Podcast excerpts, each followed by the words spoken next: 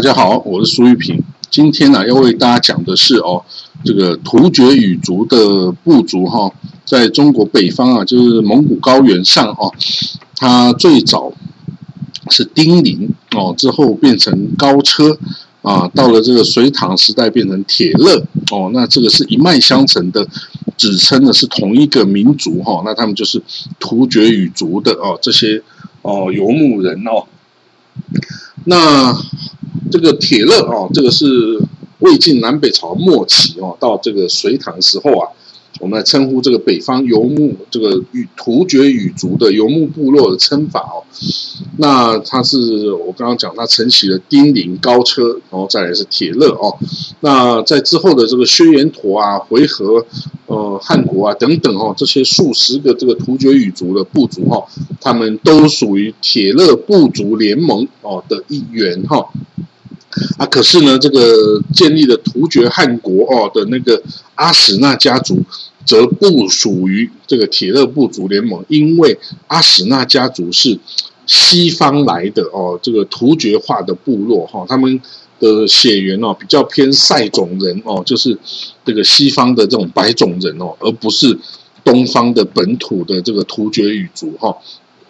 所以铁勒跟突厥哦是。不一样的哦，不一样的人种，但是他们后来都是讲一样的语言呐，都是讲突厥语的这个突厥语族的语言。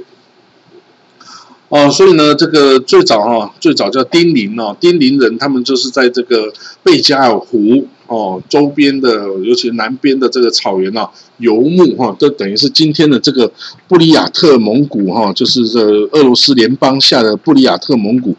哦。这个地方就是在蒙古以北啊，贝加尔湖以南的这个区域哦，这个就是丁零人的地盘哈。那丁零人呢，他们普遍使用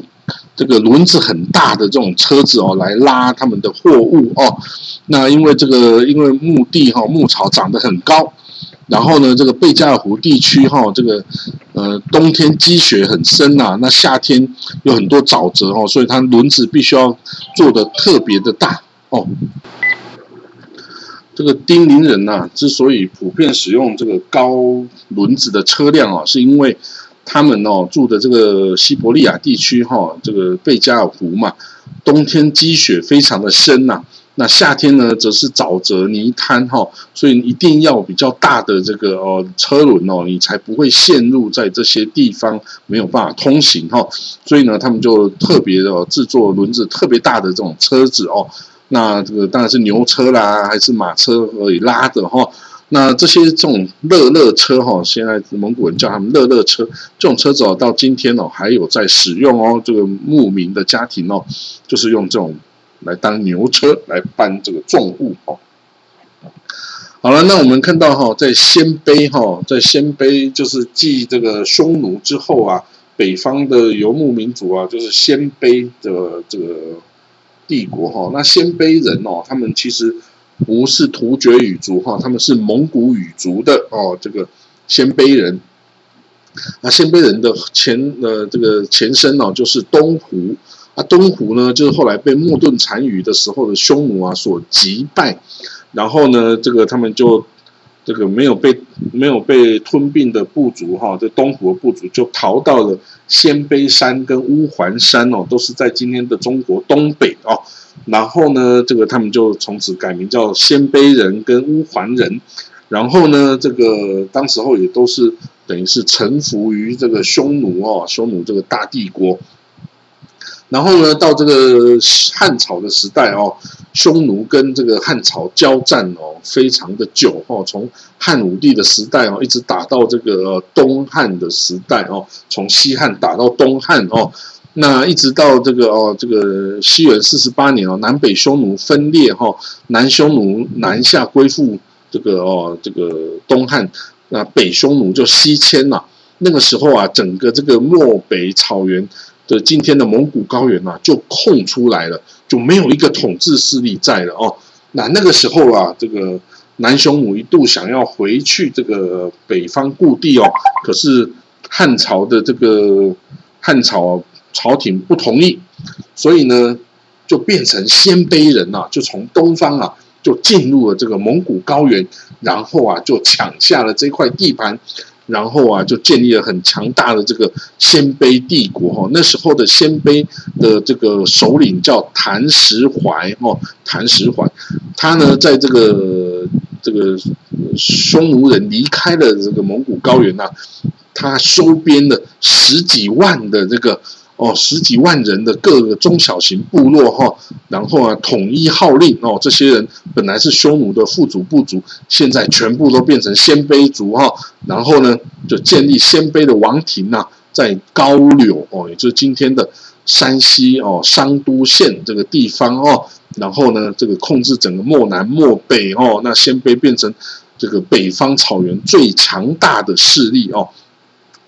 那这个谭石怀的这个匈鲜卑帝国啊，多次的南下来抢劫、抢掠哦东汉的这个幽州啊、滨州啊、凉州啊，哈，等于这从西到东，整个这个东汉的北边的边界哦，全部都陷入这个鲜卑人的威胁之下，哦，那这个那时候匈奴已经是内附哦，鲜卑反而是变成边患哦。那到了西元一百七十七年哦。东汉帝国派将军三名哦北上反击哈，这个夏玉从高柳出发，田彦从云中郡出发，张敏从跟这个张敏连同南匈奴单于哦从雁门郡出发，三路出击鲜卑哦，那每一路都有一万名以上的骑兵来这个哦的出塞哈，结果出塞两千里。被鲜卑人击败哦，这个汉朝的军事哦死伤七到八成之多哦。那这个鲜卑哦等于是这个威力一时无两哦。那可是到了一西元一百八十一年，这个谭石怀过世之后啊，他的统治权分裂哦，那这个鲜卑哦分成一堆的小部族，这个从此就暂时的衰落下去哦。那因为鲜卑是有很多个不同的部族哦来组成哦，那他们哦各自有各自的势力啊，那相互竞争哦，也相互这个哦残杀哦。那到了 这个汉末哦，这个晋朝初年哦，已经有这个东鲜卑、北鲜卑、西鲜卑哦各个部族哦分别称雄哦。那东鲜卑有段部鲜卑、慕容部鲜卑跟宇文部鲜卑哈。那北鲜卑则是拓跋部跟柔然鲜卑哈，那西鲜卑哦，这是慕容部跟起伏部、突法部哦，那他们都有纷纷建立自己的王国哈。那西鲜卑这个慕容部啊，就建立这个吐谷浑王国；那这个起伏部啊，建立了西秦；那突法部哦，建立了南梁哦。那这个东鲜卑的段部哈，他曾经是跟这个。割据晋阳的这个汉人军阀刘坤呐，要结盟，可是之后被石勒哦，这个匈奴羯人的石勒所这个成立的这个汉呃后赵哦所消灭哈，所以这个这个段部鲜卑啊就没有真的建国哈。那这个东鲜卑的这个慕容部哈，则是这个鲜卑与这个拓跋部一样哦，非常强大的这个部族哈，这个家族哦。那这个慕容鲜卑，哎，大家记得这个。这个《天龙八部》里面啊，这个慕容复啊，一直念念不忘要复国，有没有？这个慕容家族就是这个鲜卑的慕容家族哈，他建立的是燕国哦，这个这个这个呃朝代哈，这个王国，这个燕哦，这个是非常强大的王国。可是，一开始哦，他的前燕哦是被第一人哦扶秦建立了这个前秦给灭亡了哈。可是灭亡人没有死哈。那到了西元三百八十三年哦，这个淝水之战哦，这个东晋啊，以八万北府兵哦，消灭了这个八十万的这个北方来侵略的这个前秦的帝国大军哦。那其实前秦帝国大军就是由这些啊慕容家族、拓跋家族啊什么等等各个少数民族一起来这个哦一起来组成的哦。所以在这个战争一打败之后。所有这个前秦的军队立刻四分五裂，大家纷纷跑回老家老巢啊，就去复国了。然后，所以呢，这个原来啊是这个苻坚大帝啊帐下战力最强的哦，这个将军叫慕容垂，他就复国啊，建立后燕王国，其实就是燕国了哈。然后另外有同一同一个这个慕容家族的分支哦，另外在长安跟关中建立了西燕王国哈。那这个后来啊，西元三百九十四年，西燕被这个后燕给吞并哦，这个同样的慕容家族吞并慕容家族，然后，然后可是呢，这个后燕这个慕容家族最后也被拓跋氏建立的这个北魏哦给消灭了哦，被消灭了这个，所以这个就被这个拓跋家族给消灭哈。那有一支这个族人哈逃到南方建立了南燕，然后结果后来被东晋给消灭了哈。那有一支。就逃到漠北哦，就成为漠然呃柔然帝国的一部分。那有一支呢，是在很早期就迁到青海那边哦，去成立了吐谷浑王国哦，这都是慕容家族哦的这个势力分支哈。那这个宇文 鲜卑宇文部呢，他则是哈串的，但他有一个出来一个权臣很厉害的这个呃西魏的权臣哦，叫做呃叫做宇文泰。哦，宇文泰哦，是这个像曹操一样的人物哦。这个他篡了西魏哦，建立了北周哦，北周哦，就是宇文宇文部的这个鲜卑人建立了北周的王国哦，与这个呃高欢的这个北齐哦是相对立的哈。那北周后来啊，很不幸的又被这个外戚杨坚哦，这个汉人哦是杨坚给篡位哈，那成立了隋朝哈，隋朝。那可是呢，这个建立隋朝的过程哦，其实杨坚也并没有对这个宇文家族下黑手啊，并没有把这这些王室啊全部都把他杀掉、斩草除根啊。其实应该要这样做的，通常都是这样做，免得他又起来造反哦。可是他没有这样做，反而呢，这宇文家族哦，都在这个隋朝啊，甚至到了唐朝啊，都还有很多的这种。高官啊，跟这个将军啊，哈，都是这个宇文家族出来哦。包括那时候杀了这个哦，隋炀帝的宇文化及啊、宇文士及啊，还有他哥哥宇文智及啊等等哦，这些哈都是这个宇文家族的的后代哈。那另外有一支就是北鲜卑的这个柔然哦，柔然鲜卑，他也是鲜卑族哈。那他。是留在这个漠北草原，就是蒙古高原上哈，没有南下的这个哈，这个这个鲜卑人哈，那他呢建立了一个王国哦，也是非常强大的。可是呢，他就是跟这个漠南的这个北魏哦，这个鲜卑人拓跋建立的北魏相抗衡哦，一直不断的战争。可是这个战争哦，其实是以北魏啊占优势，几乎每战必胜哦。那可是。北魏也没有把柔然全部消灭哦，因为他在的这个个蒙古高原实在是哦，这个环境实在太差了，冬天冷的不得了哦，所以这个呃北魏也不想要这块地了哈，北魏就是到南边这个汉人地方发展的非常好嘛哈，所以呢，一直到了北魏都已经瓦解了，都灭国了哈，这个分裂成东魏、西魏的时候啊，这漠北的这个统治者哈。都还是柔然帝国哈，一直到西魏的末年哦，那个时候啊，阿史那家族的突厥汗国的阿史那家族崛起哈，Goktook 啊，Goktook 崛起哦，才把柔然给灭国啊，取而代之。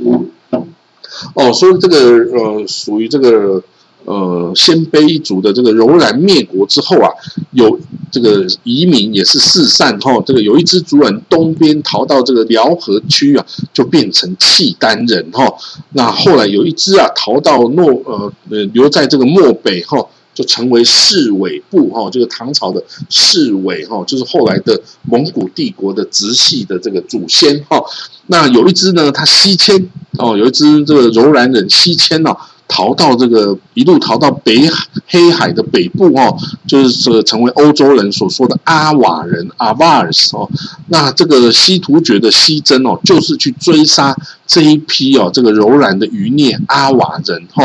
但是呢。也没有办法把他们给完全消灭哈，那这个后来这个阿瓦人呢就被这个拜占庭啊所这个接纳哈，这个当做佣兵啊，这个因为他们是游牧民族啊，战力强啊，就被拜占庭收编成为这个佣兵哈。那后来啊，这个。也一直留存下来啊！今天俄罗斯联邦在这个高加索区域的这个达吉斯坦共和国哦，就是位在车臣旁边这个达吉斯坦哦，达吉斯坦呢这个共和国啊，就是这批阿柔然的阿瓦人哦的后裔哦建立的国家哦。好了，那我们再继续说到这个呃北魏哦，北魏啊，它这个在中国的北方啊，统一了所有这些匈奴啊、羯啊、氐、羌啊、汉人啊等等，全部都把它吞并了哈。这个由北魏一统江山哦，那他也把这些匈奴部族建立的这些呃这些呃夏朝大夏国啊，哦，这是赫连勃勃建立的哈，然后还有这个北凉这个沮渠蒙逊卤水胡族啊建立的北凉。也把它消灭了哈，就通通消灭了，然后就跟这个北边的柔然，还有南边的这个汉人的呢南朝哦，就形成了对峙哈。啊，虽然北北边这个北魏哈，它消灭了这么多的这些呃游牧民族的国家哈，的慕容啊，这些匈奴。解啊、氐啊、枪啊这些国家，可是哦，他没有赶尽杀绝哦，他就跟这个前秦的这个苻坚一样哦，他把这些哦这个打败的这些哦这些部族哦首领啊都留下来性命哦，然后继续带领自己的部众哦来为他效力哦。那他呢，这个北魏哈这个太武帝哈，他也跟这个匈奴哦赫连家族的这个公主哈来这个。来通婚哦，这个赫连家族就是胡夏嘛，吼胡夏，那他跟他们的公主通婚，娶了三个哦，这个匈奴的公主哈当皇后跟贵人哈，然后呢，他也娶了他后宫也有从柔然汉国来的跟匈奴沮渠蒙逊家族来的公主哈，所以他没有大开杀戒啊，就通通以婚姻的关系绑住哦，然后把这些部族。纳入了北魏的统治哦，这个就是游牧民族的文化，不把它斩尽杀绝，而是把它纳为己有，所以才能够滚雪球一样的哦，这个把自己的势力哦，这个越滚越大哦。那这个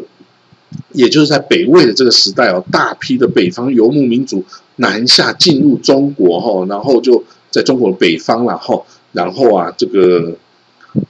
尤其是这个这个北魏啊，这个鲜鲜卑拓跋家族啊，他统一了整个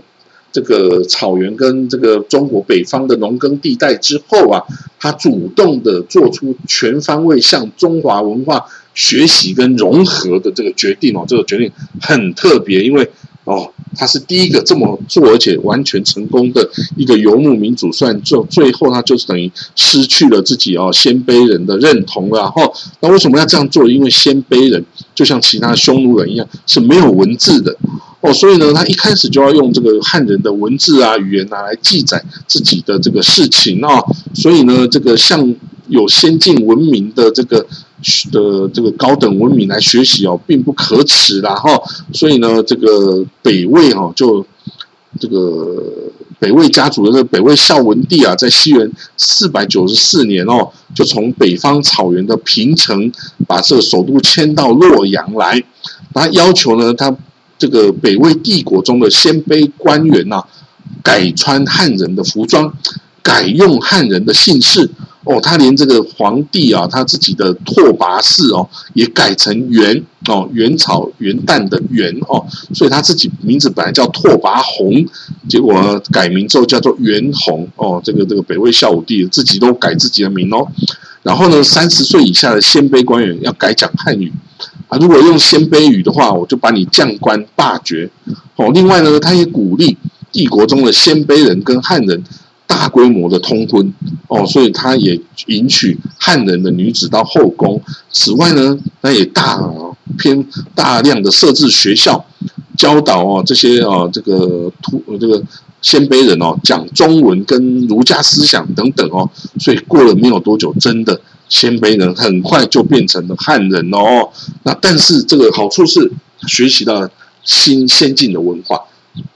坏处就是呢，他跟自己的根脱节了，所以呢，他当初啊还留在北方边界上啊镇守边界的六镇哦，北方六镇哦，就北魏的北方六镇里面就是这个鲜卑骑兵啊，这些的军事贵族哦，就后来哦就跟这个已经西南迁到这洛阳的这些哦自己的同胞啊。就无法沟通了哦，没有办法相处了哦，那最后呢就造反了，就造反了哈。那最后也就是这个内乱呢，造成的北魏的毁灭哈，最后变成东魏跟西魏啊。那这个北方六镇哦，北魏这个北方六镇里面，除了鲜卑族的军人之外呢，也有很多啊，来自漠北的高车人、高车武士哈，都有非常多。不管是在六镇还是在这个皇家的禁卫军哦，都有这个高车人哦。那这个高车人哈。呃，这是在五胡十六国的时代哦，也曾经有一支哦，这个高车丁零人呢南下到中国，而且在黄河的南岸建立了政权哦。这个就是一个叫做翟魏国的一个小的一个国家哦。它本来这个翟翟氏哈，它本来是一个已经西迁到这个中亚，到今天的哈萨克，那时候叫做康居国哈，康国的这个西丁零人哦，他又向东回迁到中国。来哈，然后呢，本来是加入石勒建立的这个后赵哦，这个帝国哦，后来啊，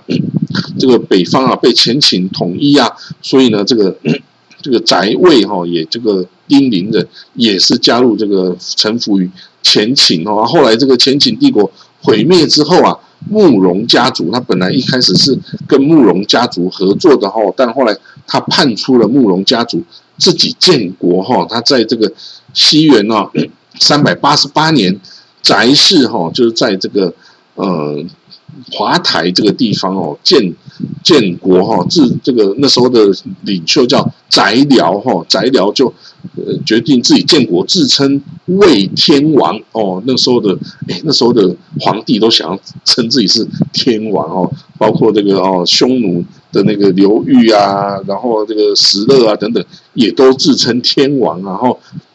啊，到了这个这个魏天王之后啊，他就建立了翟魏国哈。那这个定都华台是今天河南安阳市的华县这个地方啊。可是啊，这只这个国家只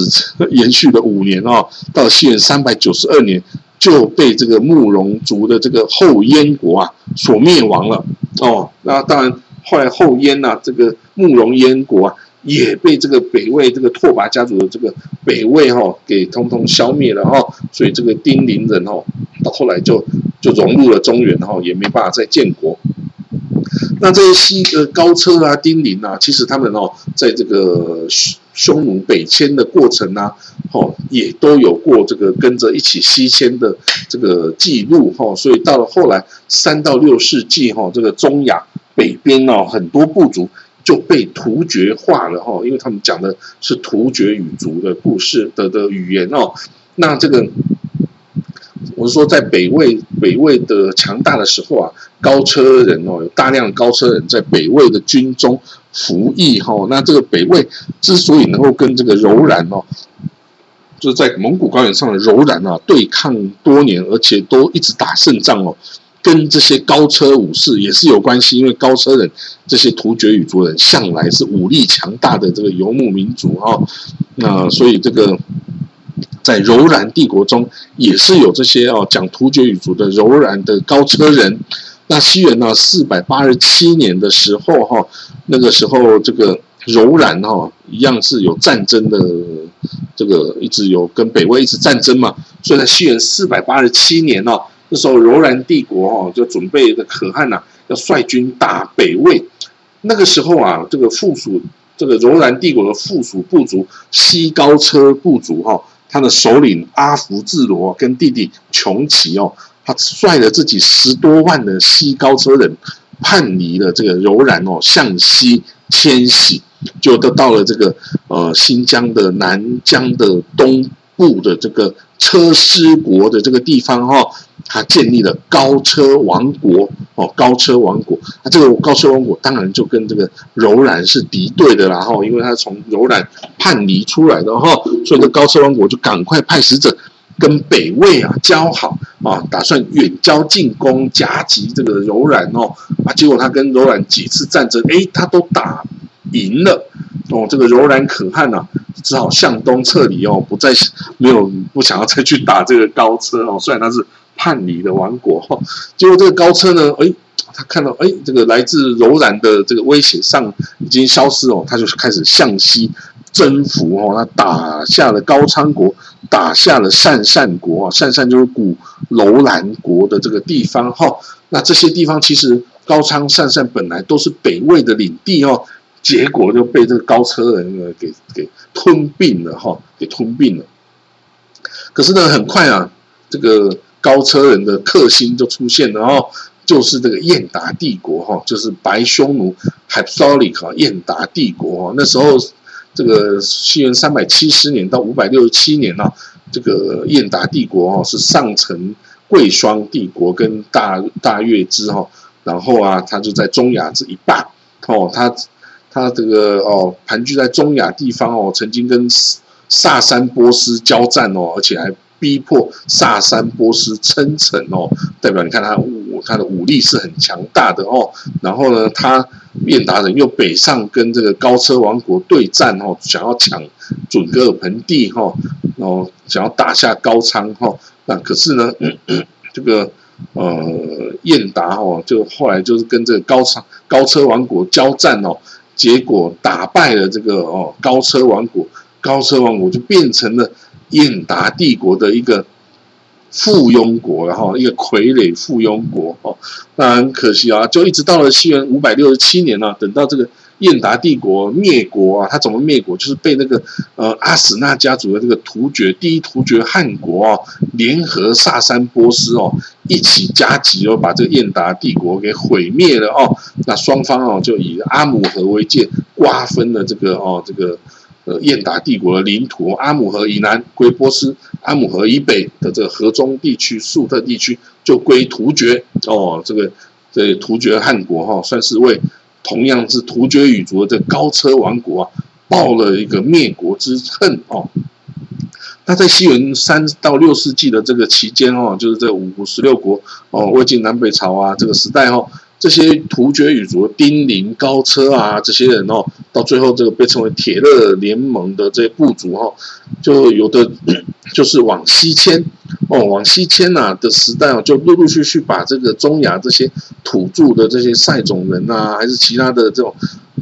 其他这个北方的这种通古斯族的这种呃土著啊，就全部都给突厥化了哦，所以等到这个哦，这个第一突厥汗国。这个西西方叶护哦，四点密率领的铁勒部族的十十万大军哦，向西推进西征的时候哈，已经发现哦，沿途啊也都有很多突厥部族哈。那到了这个成吉思汗西征的时候，更是哈一直打都是突厥部族啊，都是他也他也知道成吉思汗也知道这突厥，也就是同样是蒙古高原出来的的兄弟哈，所以他们也都没有大屠杀这些哦这些突厥人哈，因为他都把他们当做是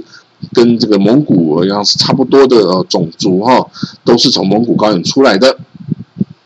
所以说呢，这个哦突厥部族啊就此罢。这个中亚哈，然后前往这个俄罗斯草原、欧洲、东欧的所有土地啊，全部都占领，而且突厥化了哈，把当地人全部都变成突厥突厥语的这个使用者哈。所以呢，我们可以说啊，这个世界之岛啊，这个欧亚 Eurasia 这个欧亚平原哦，这个整个控制权哦，如果你可以说由谁来控制，那么突厥人他就是。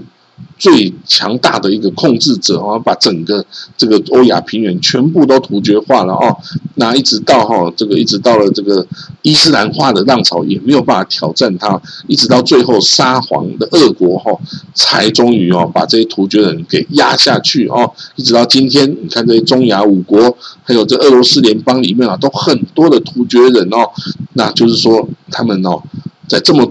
久的历程中，也没有被同化，也没有丧失了自己语言哦，这个的哎文化哦，所以这些突厥人是很不容易的哈。那好了，我们这个从丁零高车到土铁勒啊的铁勒联盟的这个故事哈，就到这里哈。那接下来下一种，我们就要从这个铁勒里面的这个薛延陀啊回鹘帝国的这个故事再讲起了哈。好了，那我们就下次见喽。我们拜拜。